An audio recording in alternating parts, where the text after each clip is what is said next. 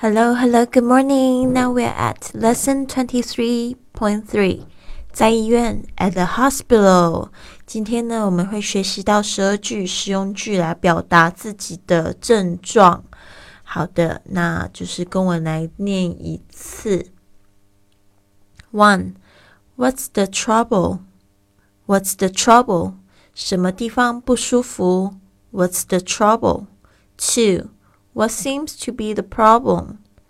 What seems to be the problem? 你觉得哪里不舒服？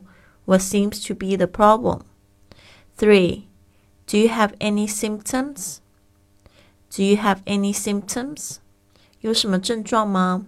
Do you have any symptoms? Four, any other symptoms? Any other symptoms? 还有其他的症状吗？Any other symptoms? Five, I have a fever.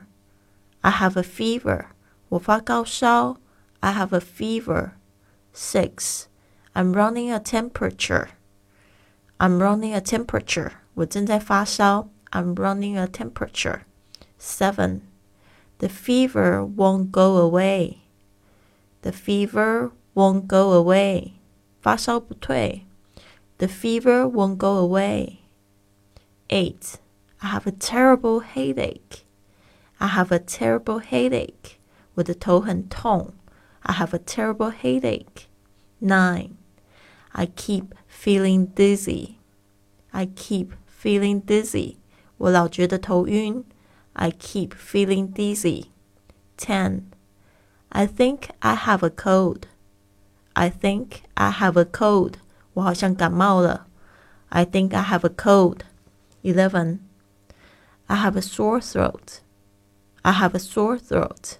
我喉咙痛。I have a sore throat. Twelve, I keep coughing. I keep coughing. 我一直咳嗽。I keep coughing.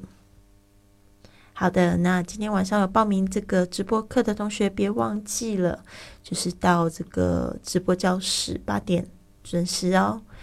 I'll see you at eight.